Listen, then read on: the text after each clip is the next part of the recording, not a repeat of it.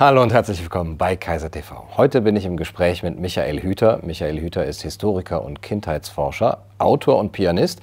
Autor dieses sehr bekannten Buches, muss ich mittlerweile sagen, Kindheit 6.7. Und wir sprechen heute über Schule, das Schulsystem, das Bildungssystem, Familien und die Lage der jungen Menschen zur Zeit. Hallo Michael, schön, dass du da bist. Hallo Gunnar. Ivan Illich hat einmal geschrieben, dass ein Zwangsschulsystem dafür sorgt, dass die Polarisierung in der Gesellschaft extrem wird. Wir erleben gerade eine starke Polarisierung, eine weitere. Würdest du diese Verbindung mitmachen, dass ganz viel, was wir jetzt derzeit erleben an Spaltung der Gesellschaft, auch durch das Schulsystem und das obligatorische Schulsystem äh, verursacht wurde? Ja, nicht nur die Spaltung der Gesellschaft, sondern überhaupt dieses kollektive Versagen im Sinne von einem kollektiven Gehorchen und nicht hinterfragen. Ivan Illich ist ja nur einer der vielen berühmten Schulkritiker der letzten 50, 70 Jahre. Und mich äh, erschüttert oder entsetzt, ja, wie aktuell alle diese ehemals berühmten Persönlichkeiten Europas mit einem Schlag wieder geworden sind. Ich hätte mir nicht gedacht, das Buch ist ja schon 2018 in der ersten Fassung herausgekommen, äh, dass alle, also die negativ kühnsten Befürchtungen, die ich da in dieser Geschichte der Kindheit mal wieder sichtbar gemacht habe, dass das alles also jetzt noch einmal oder wieder wahr werden wird. Ja? Und ähm, ich, glaube, es ist gar nicht jetzt einmal die Spaltung der Gesellschaft ist eines, aber es ist vor allem einmal der Gehorsam, das Nicht-Hinterfragen. Das wir ja im Moment so kollektiv haben wie ja schon lange nicht mehr, ja, Jahrzehnte, also in den letzten totalitaristischen Systemen. Und das ist halt einfach auch das Problem. Ich würde es jetzt einmal so sagen, wir haben auch die Corona-Krise in Europa.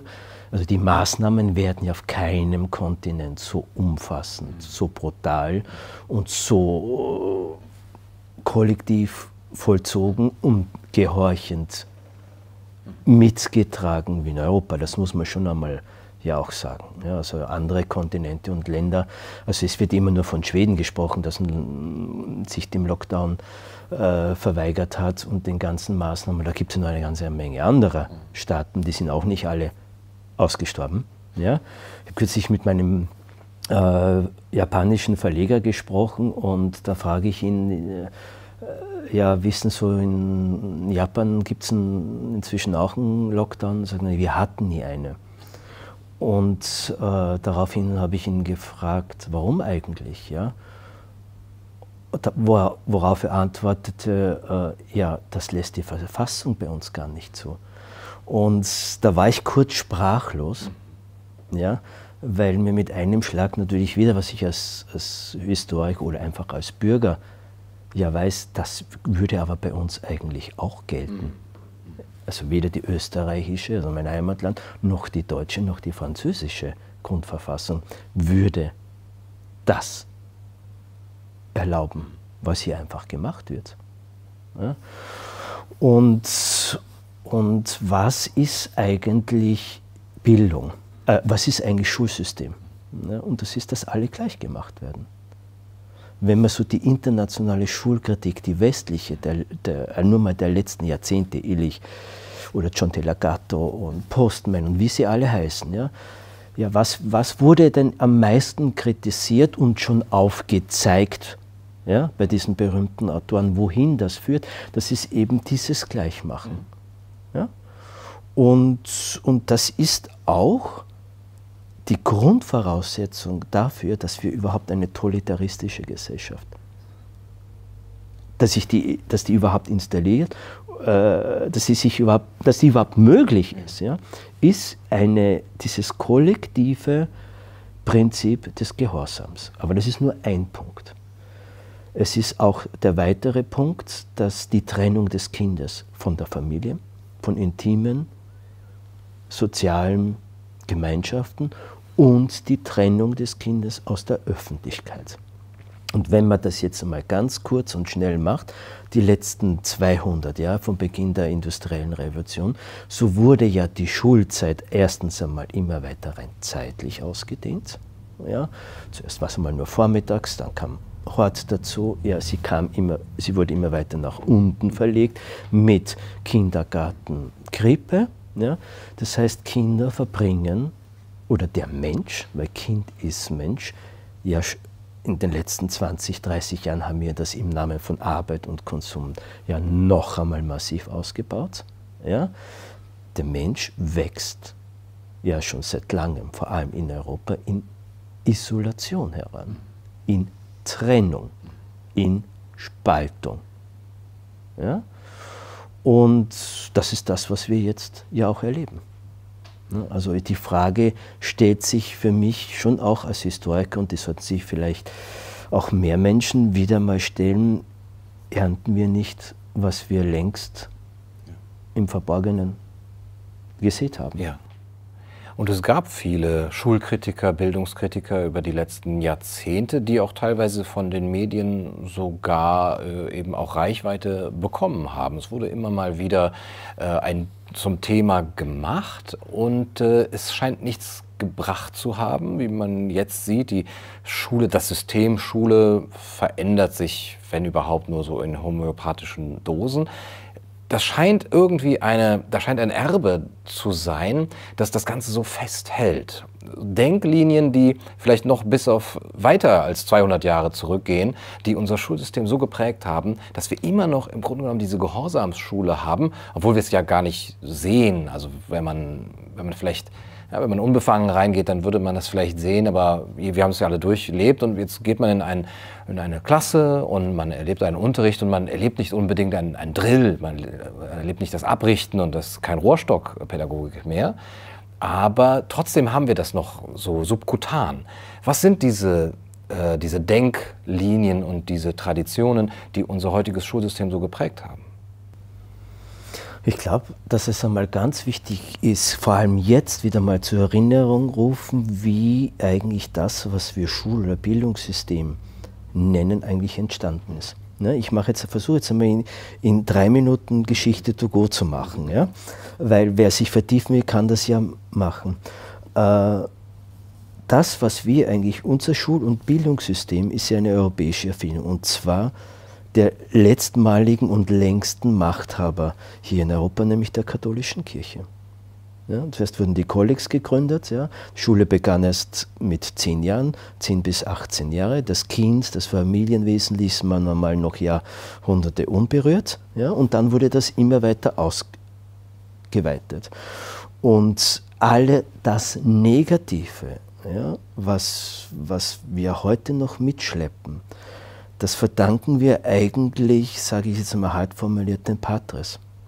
Das Mobbing, die ne-, Denunziation. Ja, ich, ich, da gab es ja dieses berühmte äh, oder immer noch in vielen Teilen richtige äh, Standardwerk Geschichte der Kindheit von Philipp Ares, der als erster in Europa mal, da mal alle Quellen der letzten 300, 400 Jahre mal durchgearbeitet hat ja, und das einmal sichtbar gemacht hat. Ja. Und das, was wir eigentlich überhaupt als Erziehung immer noch sehen und definieren und, und weiterschleppen, das ist etwas nicht, was, was es seitdem es den Homo sapiens gibt, sondern das wurde mal in die Welt gebracht, diese Idee. Der spanische, der berühmte spanische Dichter Lope de Vega schreibt einmal, glaube ich, in einem Tagebuch oder in irgendeiner Notiz 1592, Jetzt kommt auch nach Spanien so eine neue Erfindung, die sich Erziehung nennt. Ja, was ist denn das? Ja, alle reden jetzt von der Erziehung. Gibt viele solche Quellen quer durch Europa. Das heißt, da, da, da, da ist ein neuer Geist aus der Flasche. Und der wurde dann zuerst in den kirchlichen Schulen, die ja das Bildungsmonopol in Europa ja über Jahrhunderte hatten, der wurde dann, das wurde, sage ich jetzt einmal äh, kurz gefasst, immer radikaler. Die Schule wurden über Jahrhunderte, das weiß heute nur kaum jemand, ein Ort der Gewalt, der schieren Gewalt. Und bevor sich das überhaupt durchsetzen konnte, weiß heute auch kaum mehr, gab es sowas wie in ganz Europa wie Schulaufstände. Das heißt, die Schule wurde nie wirklich vollständig akzeptiert. Das war ein langer, sage ich jetzt einmal, Disziplinierungsprozess, bis die breite Mehrheit einmal mm, sich damit abgefunden hat. Das war ein langer Weg. Und dann, und als, und ich habe mal das in einem, einem Interview so äh, versucht auf den Punkt zu bringen, was die damals erkannt haben, also diese ersten Erziehungspädagogen, ja, die Geistlichen, ist, ähm, dass ich, oder anders formulieren, äh, irgendjemand dürfte dann mal im 15., 14. Jahrhundert die Schnapsidee gehabt zu haben, ähm, irgendwie das so mit der gute Christ, das funktioniert nicht so richtig. Ja? Also die Gesellschaft ist widerspenstig, die gehorchen nicht so. Fangen wir doch früher an. Fangen wir doch unsere Religion oder Ideologie, wie man es nennen mag, doch möglichst früh ja, durchzusetzen. Ja? Nämlich bei dem Kind, bei dem jungen Menschen. Und das war die Geburt dessen, was wir Erziehung nennen. Aber in Wahrheit war es das, was wir Bildung fälschlicherweise nennen. Denn über die Jahrhunderte, als nämlich also der Zugriff auf das Kind, ja, also die Schlüssel zur Macht ist der Zugriff auf das Kind. Das war die neue Idee sozusagen des 16., 17. Jahrhunderts, ohne dass man das vielleicht so klar wusste. Ja? Und als dann die Kirche ihr Bildungsmonopol verloren hatte und das Schulsystem säkularisiert wurde, hat man aber alle diese Dinge weiter behalten. Es wurden nur die Ideologien ausgetauscht, die Inhalte ausgetauscht. Ja? Und, ähm, und deshalb hat sich ja kein Staat bis heute von dem Bildungssystem verabschiedet. So, seitdem wir, ja, also auch rückblickend auf die letzten 200, 300 Jahre, seitdem wir dieses Bildungssystem haben, können Sie jede Ideologie binnen 30 Jahren durchsetzen. Das wäre ohne dem, was wir Sozialisation nennen, unmöglich. Ja? Früher wurden, zuerst wurden, wie gesagt, die Menschen in den Schulen zu Christen gemacht, dann im 19. Jahrhundert wurden sie zu Militärakademien ausgebaut, die Schulen, ja, auch die allgemeinen Schulen, ja, die Trillerpfeife kam, der Rohrstock und was weiß ich, was alles. Dann wurde man zu Kommunisten, zum, zu Nationalsozialismus. Ähm, all das konnte sich ja nur so relativ schnell auch. Ist natürlich jetzt nur ein, aber ein sehr wesentlicher Punkt. All diese Systemwechsel und diese totalitären Ideologien, die konnten sie ja nur deshalb entfalten, weil wir ein gewaltiges historisches Problem mit uns schleppen. Ja? Wir hatten ein Zeitfenster in den letzten 40, 50 Jahren in Europa, wo sich das mal gebessert hat. Ja, der Rohrstock ist weg, vieles andere. Aber dabei wurde übersehen, was macht per se dieses Gleichschalten, dieser völlig absurde Anspruch und Menschen artfremde äh, Verhalten jeden zuerst einmal gleich zu machen. In den letzten Jahren hatten wir eine, einen Hyperindividualismus in Europa. Ne, eine geradezu eine riesengroße Konsumindustrie hat sich aufgebaut, daran sei du selbst. Aber der Mensch ist er selbst. Würde man ihn wachsen, gedeihen lassen, jeder Mensch, das ist das Wunder der Evolution auch heute noch, ist ein Individuum. Warum stützen und fördern wir das nicht, sondern machen zuerst einmal alle gleich? Ja?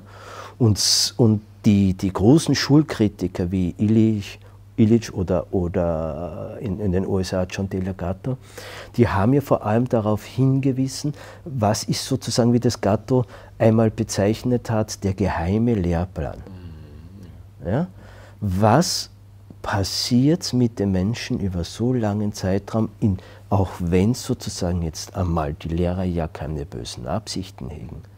Was passiert das alles? Und in den letzten 20 Jahren ist dann eben noch die Neurobiologie dazugekommen und schon so viele wissenschaftliche Bereiche, dass wenn wir das, was wir jetzt in der gesamten Kindheitsforschung an Wissen haben, ne, aus Pädagogik, aus Psychologie, aus Neurobiologie, dann hätten wir längst die Schulen, unser Bildungssystem, so wie wir es noch immer in Europa praktizieren, längst schließen müssen. Ja? Und ich glaube auch, dass das überhaupt nicht reformierbar ist. Ja? Und jetzt springe ich zur Corona, jetzt kommen wir in die Gegenwart. Ja? Jetzt zeigt sich ja, wie schon lange nicht mehr, eigentlich die negativste Seite der Schule. Alle Lehrer, alle Pädagogen, fast alle spielen damit. Ja? Da werden jetzt Kinder und Jugendliche mit in etwas hineingezogen, was die ja überhaupt gar nicht betrifft.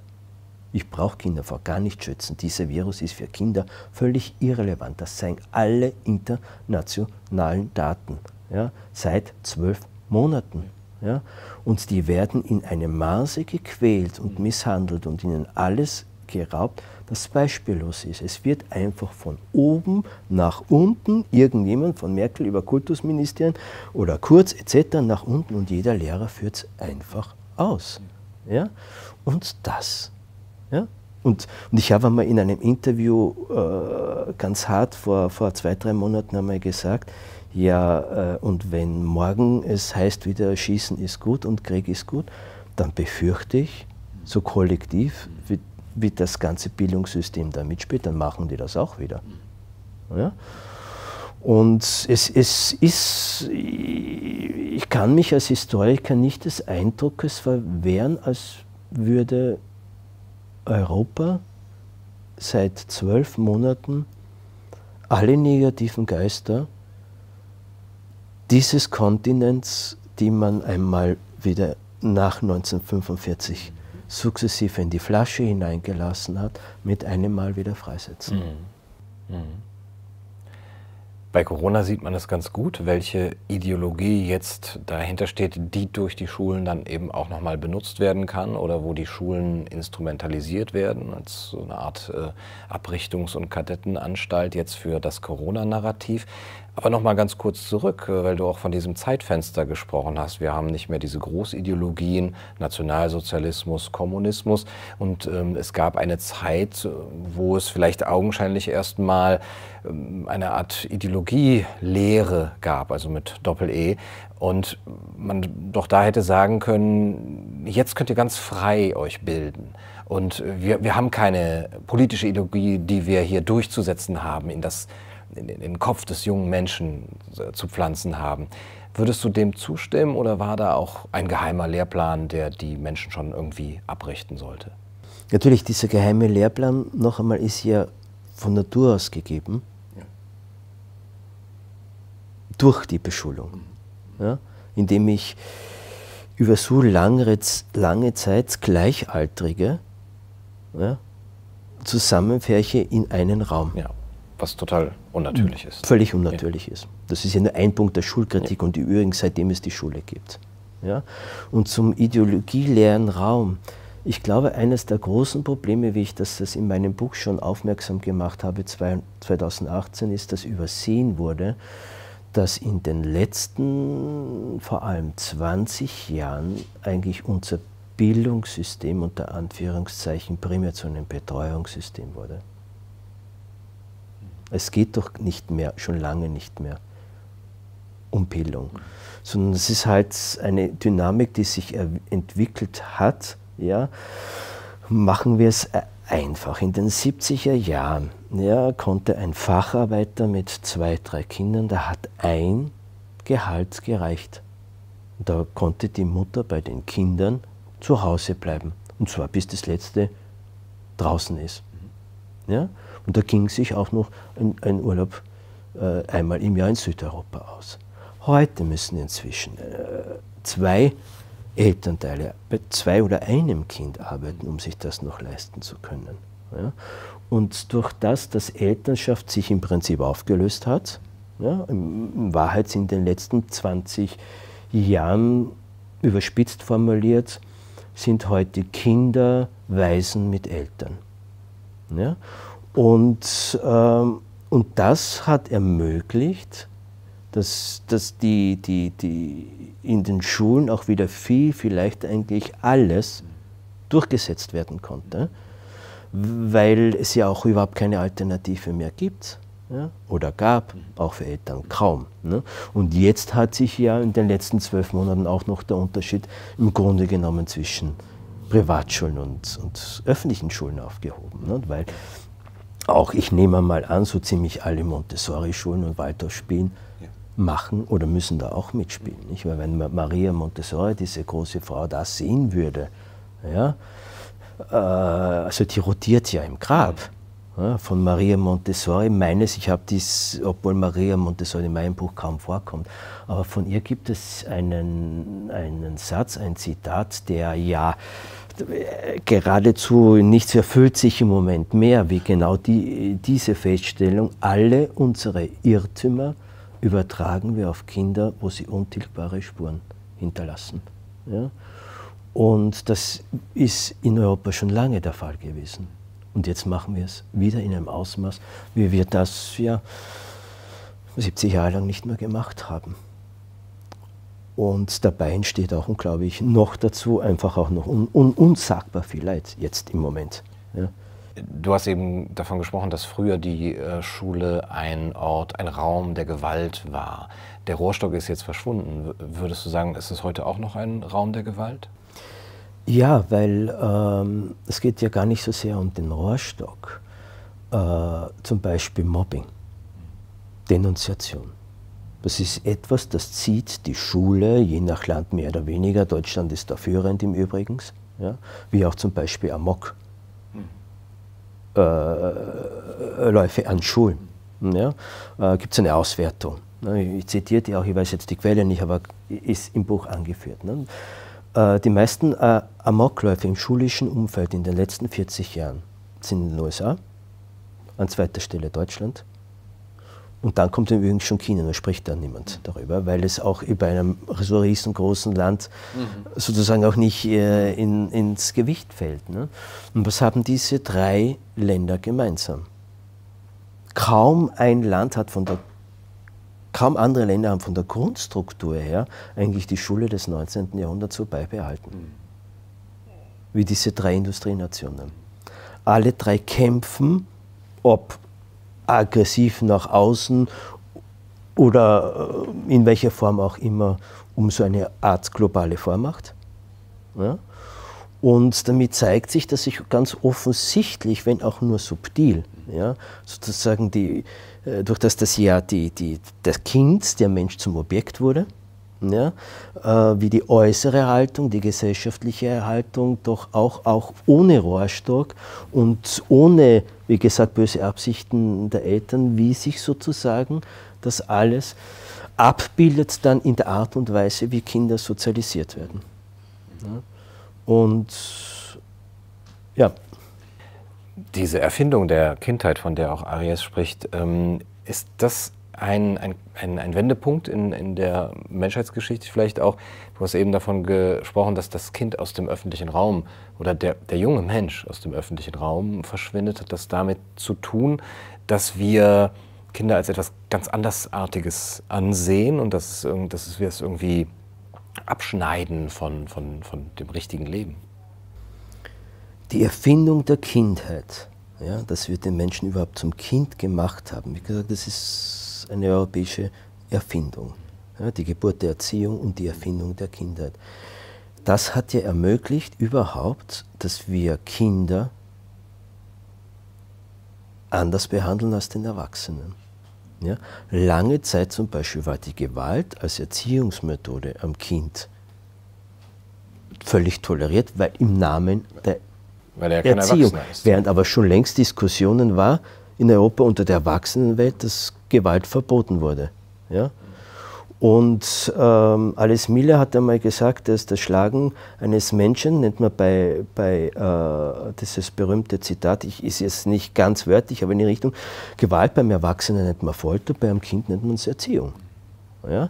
Dass wir Kinder anders behandeln und sagen, mit denen kann man ja vereinfacht gesagt alles zu machen. Ja? Ähm, das wurde dadurch erst möglich. Ja? Indem wir, äh, aber Kind ist Mensch. Und das sollten wir uns wieder mal bewusst werden. Und über Jahrtausende, über, ja, seit, seit, seitdem es Homo sapiens gibt, waren zuerst einmal ja Kind geborgen im familiären, sozialen Raum, ja, also im, im, im gemeinschaftlichen, dort geschützt, Ja? Und dann wurden sie schrittweise in die Gesellschaft eingeführt ja? und nahmen am öffentlichen Leben teil. Und in einem jahrhundertelangen Prozess und am massivsten eigentlich erst in den letzten 30, 40 Jahren wurde das alles letztendlich zertrümmert. Es gibt in Wahrheit ja nicht mehr wirklich das, was wir noch ein Familienwesen nennen. Ja? Nicht nur wie früh Kinder schon wegkommen, sondern bis zum fünften, sechsten Lebensjahr sind schon seit 20 Jahren mindestens 50 Prozent der Eltern äh, in Trennung ja, oder schon getrennt. Die Großfamilie gibt es sowieso kaum mehr. Ja. Ähm, und das alles hat verheerende Folgen, die aber, weil, sprich normopathische Gesellschaft, weil alle das machen, kaum noch jemand darüber nachdenkt. Aber alle Krankheit, krankhaften Erscheinungen oben einer Gesellschaft können sie letztendlich immer auf die Kinder zurückführen. Ja. Also wir produzieren auf neue, immer aufs Neue jede kranke Gesellschaft durch die Art und Weise, wie wir Kinder sozialisieren. Ja, und die Kinder werden auch selber krank. Also einige mögen sagen, naja, so machen wir das jetzt halt äh, und ja auch schon seit längerem und es funktioniert doch einigermaßen. Wo ist denn da der große Nachteil? Du sprichst hier von 50 Prozent aller Kinder sind, werden krank gemacht durch diese Art, wie wir sie behandeln. Weil wir jetzt gerade bei Corona sind, kurz vor Corona, ja, also 2018, 19, was, was völlig übersehen wurde, ja, ist, wie verheerend schlecht inzwischen, vor allem in den westlichen Ländern, der Befund unserer Kinder damals schon war. Jedes zweite Kind vor Corona hatte bereits eine, zumindest eine chronische Krankheit. Jedes vierte Kind brauchte irgendeine Therapie. Ja, Verhaltensauffälligkeiten nahmen extremen Maße zu. Schon vor Corona ja, haben Wissenschaftler weltweit Alarm geschlagen, weil sich zum Teil Kompetenzen, die der Mensch, also das Kind, der Jugendliche, also der Mensch, ja, im Laufe seiner Sozialisation von alleine erworben hat, die zum Teil gar nicht mehr entwickelt werden. Ein Prozent der Deutschen, in, bei Deutschland weiß ich jetzt die Zahl zufällig, ein Prozent, äh, die hatten bereits Krebs. Unter Kindern und Jugendlichen gab es bereits ein Prozent, sind glaube ich, weiß nicht wie, wie viel, wie viele tausende Kinder. Ähm, also mehr auf jeden Fall als überhaupt ernsthaft an Corona äh, erkranken können, überhaupt theoretisch. Ja? Aber das alles war nur einem kleinen Teil von Wissenschaftlern etc. Aber das sind, da drin sind ja alles amtliche Zahlen, alles, alles, alles Fakten.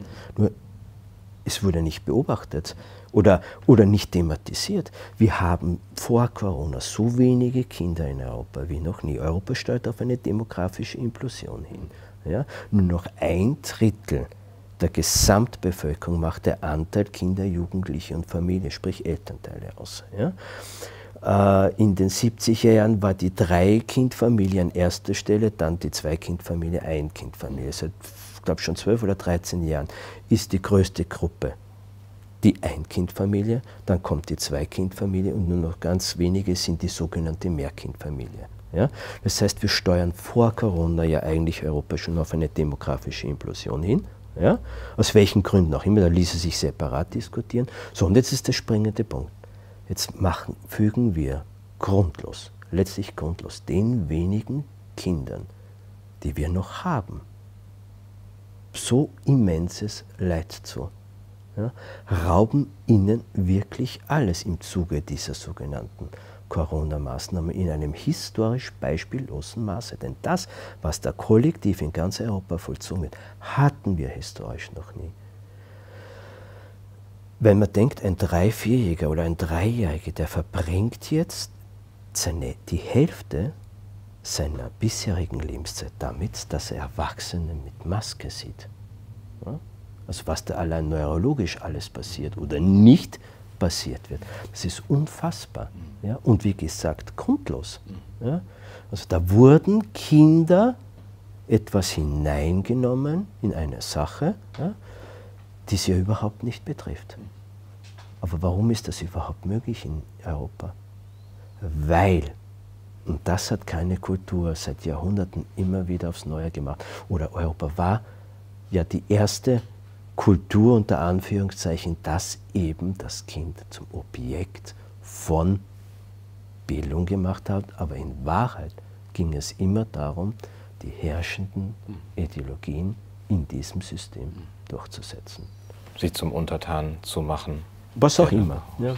Du sagst, es ist historisch einmalig. Ist es jetzt schlimmer, als aufzuwachsen als Kind im Nationalsozialismus?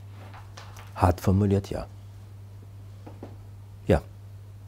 Also ich, mir graut, weil, und zwar deshalb, weil es keine Rückzugsorte mehr gibt, weil es keine Nischen mehr gibt. Ja. In, diesen, in den letzten totalitaristischen Systemen äh, Europas, egal ob jetzt Nationalsozialismus, Stalinismus, ja, es wird ja in Deutschland wird ja immer nur vom Nationalsozialismus gesprochen, von dem man ja auch schon gar nicht mehr reden darf. Was dabei vergessen wird bei dieser äh, Rechtskeule, die da jetzt in, immer wieder geschwungen wird.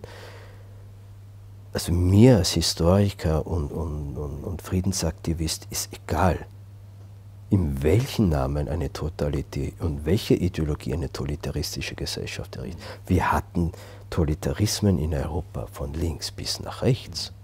Ja? Und, und es gibt keinen guten Krieg. Krieg ist Krieg. Ja? Und, äh, aber zurück zum Nationalsozialismus, ja, oder ein Buch, das ich zum Beispiel damals schon zitiert habe, von, glaube Georg Eisen heißt es, ein amerikanischer Soziologe, ein ganz spannendes Buch für, für die Kindheitsforschung auf verschiedensten Wissenschaftsbereichen, äh, Spielen im Angesicht des Todes heißt es, glaube ich, und zwar hat der alle Quellen aus den Konzentrationslagern, die man finden konnte, was ist dort mit Kindern passiert. Und ähm, wie haben die dort gelebt, wie ist man mit Kindern eigentlich mit dieser Gruppe umgegangen. Und, äh, aber die hat man so krank, die Menschen dort waren, die, die, die, die Insassen beaufsichtigt haben, aber Kinder hat man spielen lassen weitgehend. Also die sind halt dann in den Kloaken und, und auf den Geländen rumgelaufen und haben, und haben sich Nischen gesucht, die Kinder Rückzugsorte, wo sie spielen konnten. Ja? Weil ja das Thema Spielen ja seit unter anderem Gerhard Hüther, der deutsche, deutsche Neurobiologe, unter Neurobiologen, aber auch Kinderärzten äh, seit 10, 15 Jahren in dieser ganzen Schulreformdebatte immer wieder äh, aufs Tapet gebracht wurde, weil man inzwischen halt weiß, wie wichtig das für die Entwicklung eines Kindes ist, dass es spielt und dass es bei nichts mehr eigentlich lernt, wenn es spielt. Und das gibt es aber fast nicht mehr. Es ist eigentlich weg. Und jetzt noch einmal, ja, 19, Anfang 1990 waren noch drei Viertel der Kinder nach der Schule in Deutschland, da habe ich die Zahl auch gerade im Kopf, im Freien. Vor vier, fünf Jahren war es nur noch ein Viertel. Man sieht es ja im Straßenbild. Ja. Ich war einer der Ersten, die im Anfang April einen Artikel damals geschrieben hat über die Spielplatzschließungen.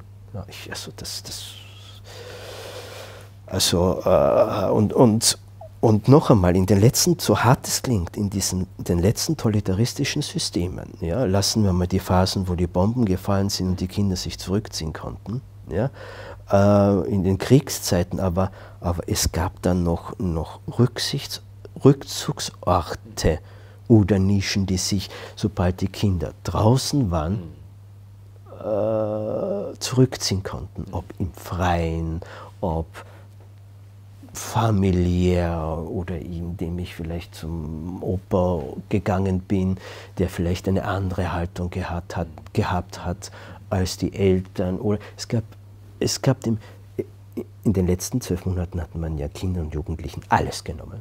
Es wurde ja alles. Also ihnen wurde verwehrt der Kontakt zueinander, ja, dass man die Großeltern, ja, übrigens in Deutschland so massiv wie in keinem anderen Land, also die Propaganda also das ist dermaßen menschenverachtend gewesen. Ja? Du kannst deinen Großelternteil umbringen. Erst stimmt es nicht. Ja? Also dass das so möglich war. In den Schulen ja, mussten Kinder ja äh, zum Teil in Deutschland Fragebögen, also, also so Arbeitsblätter ausfüllen. Ja? Was, ja. was ist, wenn ja. du schuld bist, dass mhm. dein Großelternteil stirbt. Und deutlich politisch induzierte Propaganda. Ja, ja, ne? Aber das ist Propaganda. bar jeglicher evidenzbasierten Wissenschaft. Das ist einfach Propaganda. Ja? Und, und das ausgerechnet in einem Land, das ja schon zweimal ein totalitaristisches System hatte. Ja? Und da muss ich mich schon fragen, hat man denn aus der Geschichte überhaupt nichts gelernt? Ja? Und, und das Problem war, oder ist jetzt in den letzten zwölf Monaten und warum das dringendst alle Maßnahmen ja, für Kinder und Jugendliche schleunigst aufgehoben werden müssen oder sollten, ist, weil, weil man da wirklich jetzt eine ganze Generation kollektiv traumatisiert hat und ihnen wirklich alles geraumt haben. Es gibt ja nicht jetzt sozusagen ein Paar, die noch irgendwie anders oder gesund aufwachsen können, ja, auf den dann sozusagen eine spätere Gesellschaftsordnung auffußen kann. Ja? Also es ist furchtbar, was da passiert. Und ich verstehe, ich, ich verstehe auch, auch, auch wenn es so Initiativen löblicherweise gibt wie Eltern steht auf, dass das so viele Eltern mitspielen und das nicht sehen können und wollen, was für unfassbares Leid unnötigerweise hier Kindern in Europa zugefügt wird. Weil alle Daten international, die wir haben, ja, es gibt ja Länder, die haben keine Schulschließungen, keinen Maskenzwang etc. Es ist ja nicht nur Schweden. Ja? Es ist auch Japan zum Beispiel und andere Länder. Nirgendwo ist da ein Kind ernsthaft überhaupt nur erkrankt. Und wenn man jetzt die Massen Tests. Ja, Österreich macht das ja schon länger, was jetzt in ja. Deutschland ist. Ne? Habe ich mir, ich habe genau gewusst, ja, weil ich kenne das aus Österreich, dass nicht lang dauern wird, dann wird man sagen, ja, die Kinder sind jetzt plötzlich doch drei, nein, überhaupt nicht. Ja. Man testet sie jetzt ja. massenweise, was man davor im ersten Lockdown und mhm. im September. Es ist nicht plötzlich, dass der Virus jetzt auf Kinder oder Jugendliche übergeschlagen ist. Man muss mit diesem Wahnsinn dieser PCR-Tests endlich einmal aufhören und dann ist auch die Pandemie zu Ende. Ganz einfach. Ja? Oh, aber die Länder, die es ja nie gemacht haben bis heute, nicht? da gibt es keine, da gibt es an Schulen, da gibt es keine Infektionsherde. Ja, es gibt eine Untersuchung schon vor zwei, drei Monaten äh, nach dem ersten großen Lockdown zwischen Finnland und Schweden. Da haben diese beiden Länder zusammengearbeitet, das, die Gesundheitsbehörde und die Schulbehörde.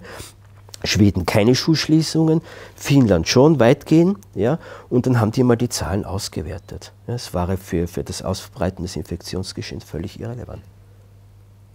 Also da wird wirklich eine Generation misshandelt, grundlos misshandelt. Und die Eltern stehen nicht dagegen auf, außer die von Eltern stehen auf, äh, was du verwundert eben jetzt zur Kenntnis nimmst und was man ja auch wirklich äh, anprangern muss. Aber woher kommt das und wie hat sich die Familie verändert? Du schreibst, dass sie auch nicht mehr dieser Rückzugsort sein kann oder der Ort, wo Sozialisation eigentlich wie in unserer Menschheitsgeschichte bisher immer stattfinden kann. Was fehlt dem jungen Menschen, wenn er diese Form von Familie nicht mehr hat und äh, wie können wir das auch wieder wie, was muss man tun, um diese Zerstörung der Familie rückgängig zu machen?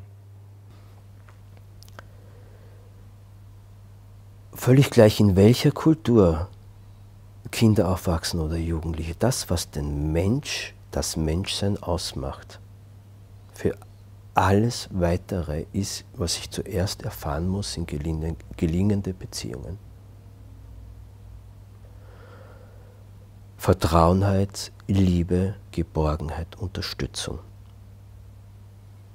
Und das ist nun einmal so, das sieht die Evolution des Menschen vor, muss zuerst einmal Mutter, als allererstes die Mutter und die Familie leisten für einen gewissen Zeitraum. Und wenn das wegbricht, dann gibt es ja gar nichts mehr, wenn ich dann später als, als Mensch, auf was ich mich zurück erinnern und zurückgreifen kann. Naja, ich kann nur so viel Vertrauen ich mache das jetzt ganz einfach, Vertrauen ins Leben und andere Menschen haben so viel Vertrauen ich zuerst selbst in meinem Leben habe. Ich kann nur unterstützen und sozial sein und ein großes Ganze oder auch den anderen Menschen akzeptieren, wenn ich einmal akzeptiert worden bin als Kind. Ja? Das, was ja die, die Grundvoraussetzung dessen, was wir eigentlich Bildung und Erwerb von Wissen ist. Ja? Es gibt sozusagen eine, eine Stufe oder eine Leiter von Kompetenzen, die der Mensch erwerben muss in seiner Sozialisation, damit er gewisse Dinge überhaupt aufnehmen kann und umsetzen kann. Ja? Und, und heute weiß man ja, wie wichtig und prägend die ersten Lebensjahre sind. Oder die Gehirnentwicklung. Ja? Die Neurobiologie hat ja dann noch einmal zur Psychologie ja, oder in der Psychoanalyse, ja, weiß man das ja, ist das schon mindestens seit 20 Jahren. Also das ist unumstritten. Also die ersten drei Lebensjahre sind so lebensprägend. Und alle Traumen, die du als Mensch, als Kind da erfährst, das kannst du praktisch kaum mehr in deinem Leben wieder gut nehmen, machen. Ja? Nur, jetzt ist noch was anderes auch dazugekommen, die Neurobiologie. Wir wissen heute, wie plastisch das menschliche Gehirn ist und wie lange das braucht, ja, bis das wirklich vollständig entwickelt ist. Ne? Das geht bis 19, 20 Jahre. Ne? Früher hat man immer geglaubt, das ist viel schneller. Ja? Und vor allem in dem Zeitraum, die ersten sechs, sieben Jahre, ja, da was sie da sozusagen, was da jetzt vereinfacht gesagt, das könnte der Gerhard Hütter besser erklären, ja, was da an Verschaltungen nicht geleistet wurde, vereinfacht gesagt, das, das ist, oder zerstört wurde in Gehirnregionen. Ja. Ähm, das können sie nicht mehr nachher wieder gut machen. Ja. Und jetzt nur zum Thema fehlendes Familienwissen oder die Grippe. Ja. Wir leben ja in einer normapathischen Gesellschaft wieder mal, ja, wo, wo argumentiert wird oder legitimiert wird, was alle machen, ist richtig. Und weil alle, aus welchen Gründen man sich das so ergeben hat, schon früher Kind weggeben, ja, mit einem Jahr in die Krippe oder manche noch früher, ja, machen ja alles, kann nicht schlimm sein. Nur, man kann heute das Gehirn scannen. Ne? Es gibt bildgebende Verfahren. Du kannst sichtbar machen, welche Regionen im Gehirn negativ beeinflusst werden ja, bei Kindern, die einen frühen Trennungsschmerz erleben. Und der massivste Trennungsschmerz für jedes Kind ist die Trennung in dem Alter von der Mutter. Ja? Aber es machen alle. Und, aber was alle machen, ist nicht zwangsläufig richtig, weil das müssten wir doch aus der Geschichte jetzt wirklich vor allem in Europa gelernt haben. Ja? Äh, aber es geht offensichtlich immer wieder aufs Neue. Und das hat aber damit zu tun, jetzt schließe ich den Kreis zu unserem Beginn unseres Gesprächs, weil wir etwas mitschleppen. Und nur die Ideologien aus, die Lebensweisen, ja, wo jetzt im Konsumismus und in dieser durchgesetzten Arbeiter- und Angestelltengesellschaft, die ja in der Form auch ja nur ein, eine fundene Ordnung ist, ein Konstrukt, ja, wurde das jetzt sozusagen massiv weiter aufgebaut, was ausgedehnt, was über Jahrhunderte langsam gewachsen ist, nämlich die Trennung des Kindes von der Öffentlichkeit, ja, vom realen gesellschaftlichen Leben, also das Leben im wirklichen Leben ist überhaupt nicht mehr möglich. Ja. Wir sperren jetzt, wie gesagt, das Kind während dieser ganzen Phase der Gehirnentwicklung weg von allen natürlichen Bezugspunkten und allen natürlichen Lernmöglichkeiten. Und darauf kann nur eine immer wieder aufs Neue normopathische, pathologische, totalitaristische Gesellschaft wachsen. Du kannst, du kannst halt die Ideologien, heute Corona, wer weiß, was morgen kommt, ja, die kannst du halt austauschen. Ja, aber das ist nur dadurch möglich. Ja.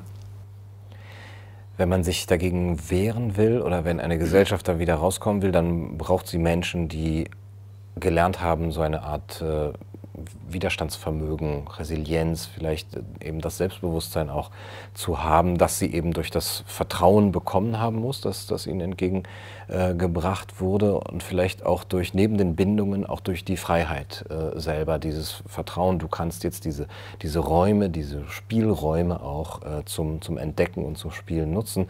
Wie könnte sowas genau aussehen? Wie könnte das auch in einem Schulsystem oder in einer Erziehung, die dann vielleicht eigentlich keine mehr ist, aussehen? Du sprichst hier von, es ist höchste Zeit, mit unseren Kindern neue Wege zu gehen. Wie könnten diese neuen Wege aussehen? Also ich glaube, dass das Schulsystem per se nicht mehr reformierbar ist. Da gibt es nichts zu reformieren. Wenn man unbeschädigte Kinder ja, gibt es nicht mehr viel, aber weltweit, ja, wenn man die Unbeschädigten, die möglichst lange, also nicht früh sozusagen in diese Gruppen, Reservatssozialisationen hineingekommen sind, wenn man die beobachtet beim Spielen, es gibt die anthropologische Form, wir reden jetzt immer noch von Psychologie, äh, Neurobiologie, es gibt ja auch noch die Anthropologie. Ja? Und was Kinder machen, wenn, sie, wenn man sie wirklich spielen lässt, ja, egal was, ob die jetzt mit Lego oder mit natürlichen Sachen bauen, die können sich wahnsinnig lange an einem Thema begeistern und ewig lang damit Zeit verbringen. Und wenn sie das für sich abgeschlossen haben und wehe, du störst sie da drinnen ja, oder zerstörst oder nimmst ihnen das weg. Aber irgendwann, wenn sie fertig sind in ihrem Prozess, ja, was auch immer sie konstruiert, gebaut oder gespielt haben, ja, dann zerstören sie es selber. Das jetzt einmal als Beispiel, wenn man das jetzt aufs Große macht. Der Mensch weiß ganz genau, wenn man ihn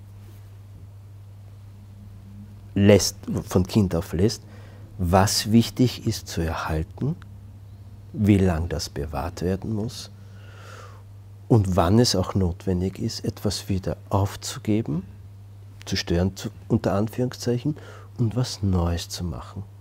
Ja? Und was jetzt unser Bildungssystem betrifft, äh, also das kann man nur, im Prinzip brauchen wir eine vollkommen neue Gesellschaftsordnung. Ja? Äh, mit dem Wissen über zwei, drei Jahrhunderte Schulkritik plus Forschungsergebnisse aus Neurobiologie, Anthropologie etc. Ja, äh, wenn man das alles beherzigen würde, dann würde ja kein Stein mehr auf dem anderen bleiben.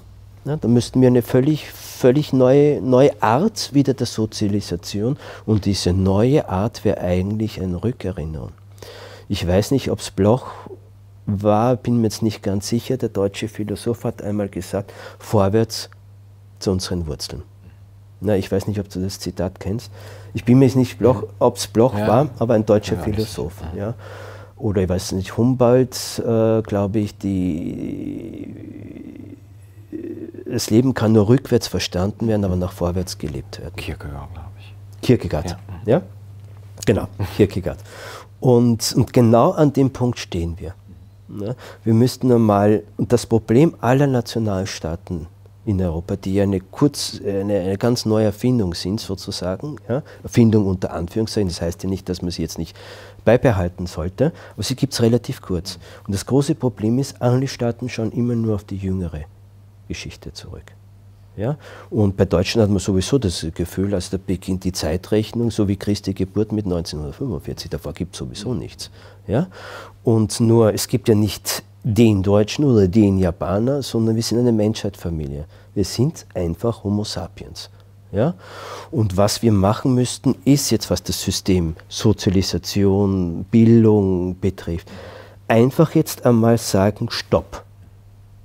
Ja? Nicht mehr weitermachen wie bisher. Einmal weit zurückschauen, was ist da an Guten passiert, was ist da am Negativen passiert, was haben wir heute an Wissen und völlig von neuem beginnen. Mhm. Und das Neue wird in vielen Teilen aber das sein, was wir schon einmal hatten. Ja? Oder die andere Variante, wir machen so weiter, gehen in die Richtung Homo Deus ja? Und setzen alles weiter daran, eigentlich den Menschen überflüssig zu machen, äh, setzen auf KI und aber dann ist ja eigentlich, äh, also wenn man, man diese Schiene, die transhumanistische weiterdenkt, ja, wozu gehen wir dann eigentlich Kinder noch überhaupt in die Schule? Ja, das geht doch viel schneller mit ja. Neuralink. Und genau. Also, also die, die wird ja sowieso überflüssig. Also auch wenn man das, was da seit zwölf Monaten konsequent weiterdenkt, dann ist die Schule ja sowieso das, was wir herkömmlich als, als Bildung bezeichnen, sowieso. Also Corona, jetzt, die Schulen zeigen ja, ja. dass sie überflüssig geworden ja, genau. sind. Ja? Also es geht um Tests, um, um, um, um Corona, um Abstandsregeln, um alles Mögliche. Ja? Aber was hat das eigentlich mit Bildung zu tun? Gar nichts. Ja? Und, und ich glaube auch, dass es in diesem Zuge in Europa, wenn es so weitergeht, einfach wirklich jetzt dann endgültig zum Kollaps des, dieses ganzen sogenannten Bildungssystems kommt und vielleicht jetzt etwas nur unterbewusst beschleunigt wird. Mhm. Ja? Aber viel Zeit haben wir nicht mehr, weil es entsteht bei dem allem, was jetzt passiert, auch unglaublich viel Schaden. Ja? Und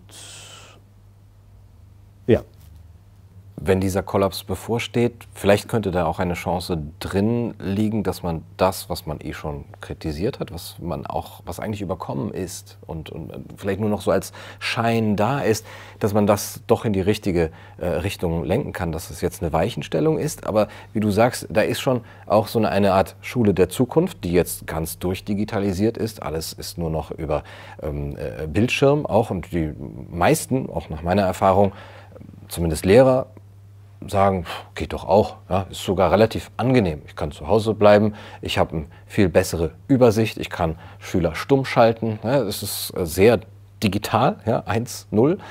Ich kann die Noten zufügen. Das ist jetzt etwas Neues, was da ist, was als Chance vielleicht auch von einigen gesehen wird, was dieses mm, Bildungs, was den, den, das Verständnis von Bildung total entmenschlichen würde, nach meiner Sicht. Und du hast eben gesagt, da, also ich habe es so verstanden, vielleicht müssen wir Tabula Rasa machen und dann aber zurückgreifen zu den Wurzeln. Aber uns fehlt doch dieses Bild.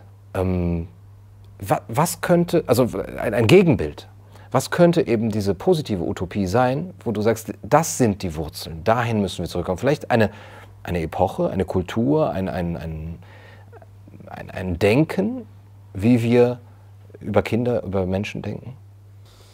Die letzten Jahrhunderte, Jahrtausende, ja, lassen wir einmal die, die, die Familie bis zum sechsten, siebten Lebensjahr, Kinder 6.7 hat ja, das erfährt dann der Leser ja im Laufe des Buches, ja, man hat, das ist einmal das Wichtigste, in allen Kulturen, allen Menschheitsepochen, so unterschiedlich die waren, so kriegerisch oder friedlich oder wie auch immer, ob buddhistisch, ob ob, ob katholisch, ob äh, egal. Ja.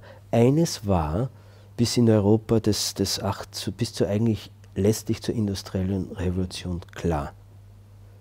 Und das ist einfach in unserer Evolution sozusagen dadurch, durch diesen langen Zeitraum über die 100.000 Jahre vorprogrammiert. Das Kind gehört zuerst in den familiären Schutz und Begleitung. Ja? Und wenn man die, das müssen wir mal wieder, also müssen wir mal das Familienwesen wiederherstellen. Ja? Und es ein afrikanisches, es geht ja nicht nur um Vater und Mutter, ja? es geht um das sprichwörtliche Dorf, ja? das wohlgesinnte Dorf. Ja? Und der, der, eine, eine kleine Gemeinschaft, in der eine intime kleine Gemeinschaft, aus wie viele Personen die auch immer steht, unterschiedlichen Personen, auch vom Alter, von Kompetenzen etc. Vorbilder, lebende Vorbilder, von dem der Mensch lernen kann. Und heute wissen wir ja auch aus der Neurobiologie, dass vor allem das Kind zuerst einmal fast ausschließlich durch Spielen lernt, durch ja. Nachahmung. Ja? ja? Und wenn ich immer nur von, von, von, von klein auf immer nur einen Gleichaltrigen habe, niemand mehr, zu dem ich aufschauen kann und lernen kann und niemanden mehr unter mir habe, von dem, dem ich weitergeben kann, sprich Rücksicht nehmen kann, dann fällt ja alles das, was man soziales Lernen auch äh, bezeichnet. Ja. Wir haben, das ist Faktum, wissenschaftliches Faktum, ja, seit Jahrzehnten die von, von unten her immer mehr nachrücken, die narzisstischste und, und empathieloseste Gesellschaft, die wir jemals hatten. Aber das hat damit zu tun, wie wir einfach sozialisiert werden. In besten oder wurden in den letzten Jahrzehnten in besten Absichten. Ja. Und man weiß es ja heute, die elementarsten Sachen. Äh, jedes, jedes Kind kommt gesund und hochbegabt zur Welt. Und dann schauen wir mal 18 Jahre später, was ist dann noch übrig? Oder wie Sigmund Freud schon einmal, und ich, ich bin aber kein großer Freund äh, von Sigmund Freud, aber er hat einmal ri richtig gesagt, auch so in einer Nebennotiz einmal, ist eigentlich unglaublich, wenn man sich anschaut, diese strahlende Intelligenz fast jeden Kindes. Ja? Nur damals gab es noch sowas wie Kinder, also ich meine jetzt noch nicht alle in der Krippe und im Kindergarten, also das, was man eigentlich die Lebendigkeit des Kindes, ja.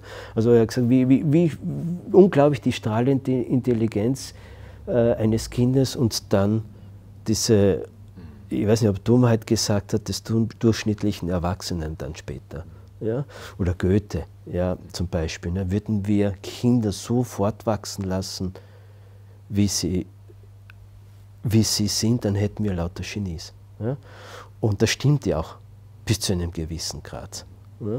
Äh, weil das habe ich auch mal wieder sichtbar gemacht. In den letzten 200 Jahren, alle, fast alle berühmten positiven Persönlichkeiten Europas waren entweder unbeschult, waren Schulversager, waren vor allem familiär sozialisiert, waren keine Trennungskinder, ja, ob jetzt Mahatma Gandhi angefangen bis zu den Humboldts etc. Ja? Es gibt sozusagen so Grunddinge, die weiß man heute, die braucht, die sind notwendig, damit man überhaupt das, was wir Potenziale nennen, ja, entwickeln können und später auch entfalten können. Und das rauben wir zunehmend alles dem Kind und somit dem Menschen. Und, und so bewegen wir uns in immer größeren Schritten letztendlich auf eine entmenschlichte Gesellschaft. Weil wer sind denn diese? Man muss ja nur mal schauen, was haben die für Schulen, was haben die als Kinder erlebt, diese ganzen Transhumanisten oder diese IK-Beschleuniger, wie sind die sozialisiert worden? Ja? Oder weil in Deutschland kaum ein Land noch in Europa, wo man ständig nach Digitalisierung der Schule gesprochen hat, im Silicon Valley sind bis zum 10. Lebensjahr in den privaten Schulen. Mhm. Die Schulen tabletfrei. Mhm. Ja, die wissen schon, dass man zuerst einmal, mhm. ich habe das bei meinem Sohn ja auch, auch gesehen, und als um 14 Jahre jetzt mein Jüngster wächst unbeschult auf, dem ist zum Glück das letzte Jahr weitgehend äh, erspart geblieben, außer dass es ihn entsetzt, wenn er halt hört, was in Schulen passiert. Ja. Und ähm, so, die, ja, der wurde natürlich relativ lang von uns, äh, auch von den digitalen Medien ferngehalten hat, könnte schon längst ein, ein Smartphone zum Beispiel haben, hat mit 14 immer noch keins, also er braucht keines. Ja, also da gehört er jetzt, zu, glaube ich, jetzt im Promillbereich heute zu den Kindern. Ja. Und, äh, aber man weiß, es gibt ja aus den USA längst Untersuchungen, dass es ist ein Werkzeug, ein nützliches. Und ich brauche das nicht möglichst früh. Ich kriege keine Computergenies. Die, die das alles erfunden haben, sind ja analog aufgewachsen. Ja? Und nochmal auf meinen Sohn zurückzukommen, ja? Äh, aber wie er sich dann angefangen hat zu interessieren, also die, die, die, das geht intuitiv, der wächst damit. Das ist einfach in der, äh, ich brauche, der bedient jetzt inzwischen, sage ich jetzt mal, den PC besser und vielfältiger, ohne dass er da jetzt gezielt äh, unterrichtet wurde, als ich. Ja? Und ich arbeite schon lange mit dem Gerät. Ja? Also die, die Kinder wissen schon, jede Generation, wenn man sie lassen würde an Kindern, also Menschen, weiß, was braucht die Gesellschaft, was können wir weglassen, was gehört erneuert. Das, auch wenn es dafür jetzt generationelle Erklärungen gibt. Aber ich bin davon überzeugt, dass das im, in, vielleicht gibt es sowas wie ein ein kollektives Wissen gibt es sowieso ein Unterbewusstes. Ja? Oder wie heute weiß man ja auch zum Beispiel, dass Traumatisierung Generationen weitergegeben, schwere Trauma innerhalb der Familie. Das ist halt wissenschaftliches Faktum. Ja? Und so aber auch im Positiven. Ja? Es, ist, es ist dem Menschen, dem Sapiens, unglaublich ja, Positives in jedem angelegt. Ja? Und dass der Output dann später so schlecht ist, hängt eigentlich ausschließlich oder ausschließlich damit zusammen, wie wir in besten Absichten Kinder sozialisieren.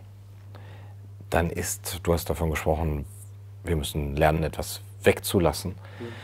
Und dann haben wir auch das, müssen wir das Vertrauen haben, dass man das Richtige oder sozusagen das Falsche weglässt. Ähm, ist dann die Entschulung der Gesellschaft der einzige Ausweg aus der Misere und wie könnte auch konkret für den Einzelnen das äh, aussehen? Du hast davon gesprochen, dass dein Sohn nicht beschult wird. Ist das Unschooling für, für Familien eigentlich die, die einzige Lösung, die sie jetzt gehen sollten? Nein. Äh, es gibt das große Problem in den sogenannten Schulreformdebatten der letzten Jahrzehnte ist, dass, ich weiß nicht, wie viele Bücher es da inzwischen gibt, ja, ist immer dieser Glaube oder dieser Anspruch von der richtigen Schule, dem richtigen Bildungssystem. Das gibt es nicht, weil der Mensch ein Individuum ist, sondern was wir brauchen, ist Vielfalt, wirkliche Vielfalt und Austausch und Verbindung. Ein Beispiel, um das einmal zu konkretisieren.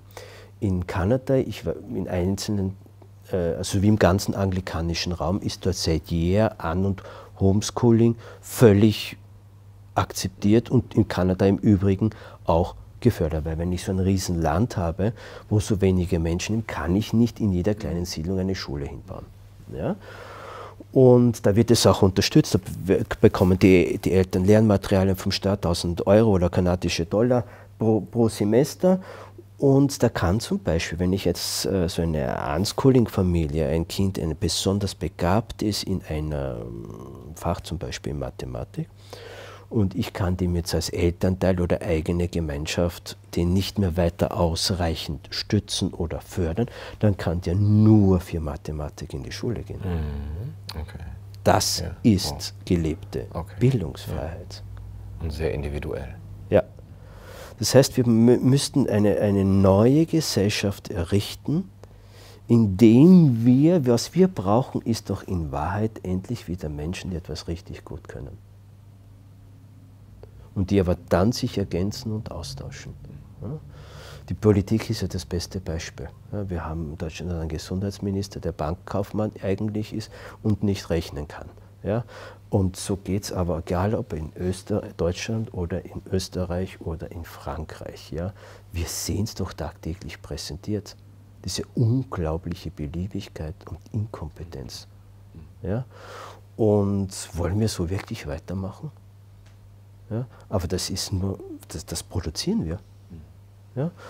Und von den fehlenden sozialen und emotionalen Kompetenzen all dieser Menschen will ich jetzt gar nicht einmal äh, noch weiter eingehen. Ja? Und, und, und ich glaube, wir brauchen Lernen, die Zukunft, also wenn ich, spielen wir ein Spiel, ja? ganz kurz gedankliches Experiment, ich werde jetzt sagen wir in Österreich oder Deutschland Bildungs- und Familienminister. Ähm, erstens einmal, ich würde möglichst viele andere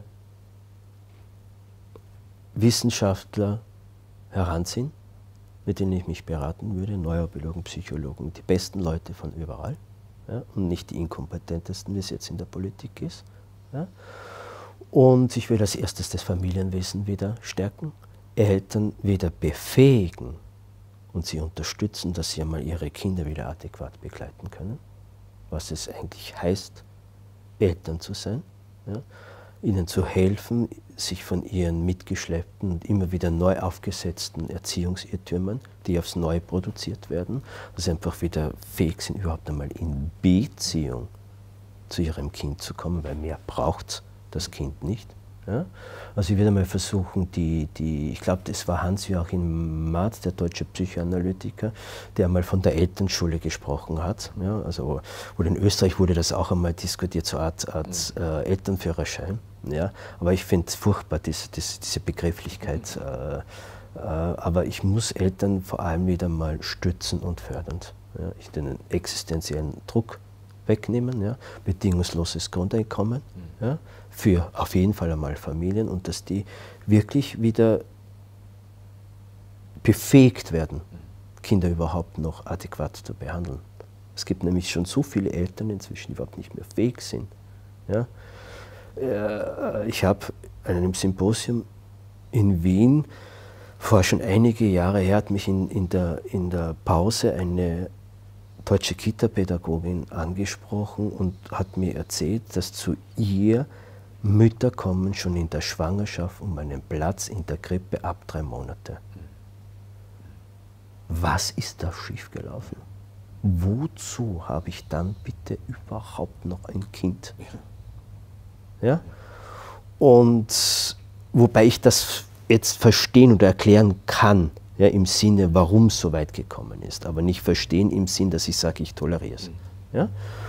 Also es muss mal das Familienwesen wiederhergestellt werden und dann brauchen wir wirklich vollständige Bildungsfreiheit und vor allem wir müssen auch die Möglichkeit wieder schaffen, das Kind im wirklichen Leben mitzubilden oder, oder äh, ausbilden oder teilhaben zu lassen.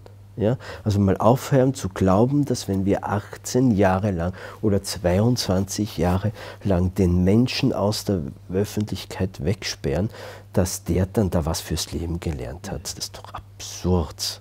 Und das hat nie funktioniert und wird nie funktionieren. Ja? Und, und vor allem, es muss jeder unterrichten und, und können, der befähigt ist dazu. Und das sind oft Menschen, ja, oft viel besser als Pädagogen. Ja, weil der kriegt dann irgendwann einfach seinen Tunnelblick. Ja. So wie, wie ich es immer wieder erlebe bei Eltern, es gibt einfach Eltern, die, die haben es drauf oder auch Kinderlose oft, ja, die gehen mit, mit, mit, mit Kindern oft natürlicher und besser um als mancher Elternteil. Und so gibt es ein, ein Kind, ich muss einem Kind, wenn ich das nicht kaputt gemacht habe, der Mensch ist, ein, der will lernen, ein Kind will wissen. Ja? Wissenschaftliches Faktum, bis zum vierten Lebensjahr stellt ein Kind 400 Fragen am Tag.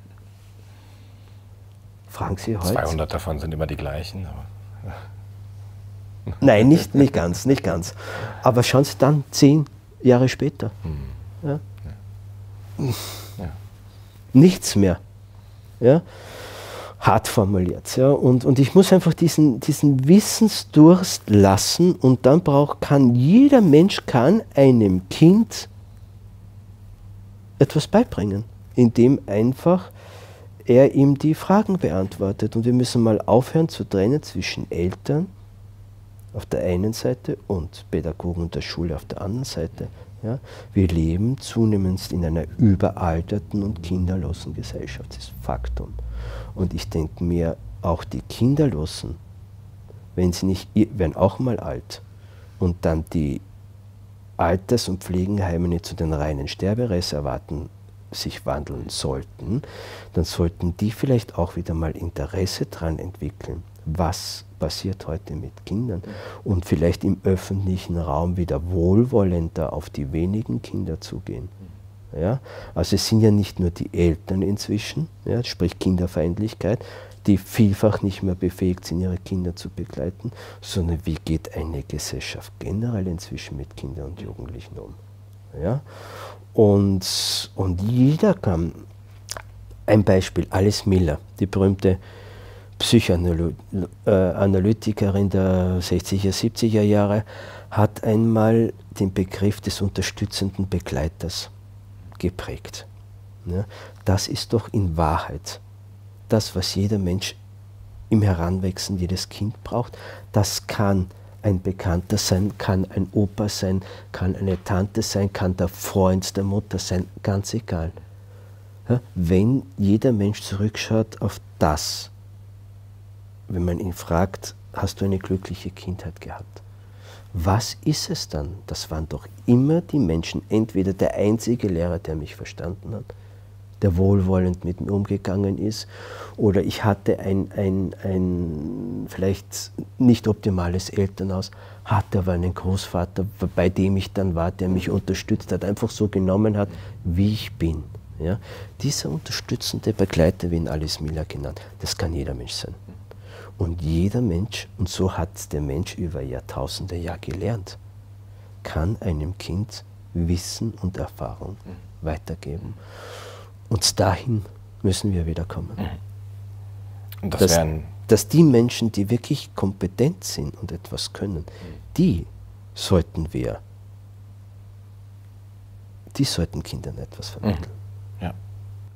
Also das ist eine ganz andere Sicht äh, überhaupt auf den Menschen an sich. Also es ist insgesamt ein Paradigmenwechsel. Ähm, es ist ein Weg in eine neue Gesellschaft, aber eben mit, mit einem Rückgriff auf, auf die guten Dinge aus alten Gesellschaften, das, was wir, was wir schon mal hatten. Und äh, du schreibst davon, dass man das mit unseren Kindern, äh, dass wir das mit unseren Kindern gehen sollte. Und ähm, ja, Dein Buch ist ein Manifest. Also dieses Manifest kann auch jeder nachlesen, der jetzt hier bei diesem Interview äh, dessen Interesse geweckt wurde. Michael, vielen Dank für das Gespräch. Ich danke für die Einladung, Conor. Das war's für heute bei Kaiser TV. Heute wieder mal aus dem wunderschönen Zigzag Jazz Club hier in Berlin-Friedenau, den ihr, wie ihr wisst, gerne unterstützen könnt. Ähm, hier gibt es einige finanzielle ähm, Hilfe zu leisten und äh, dazu findet ihr alle Links in der Videobeschreibung. Bis zum nächsten Mal. Macht's gut. Du, du, du sollst der Kaiser meiner Seele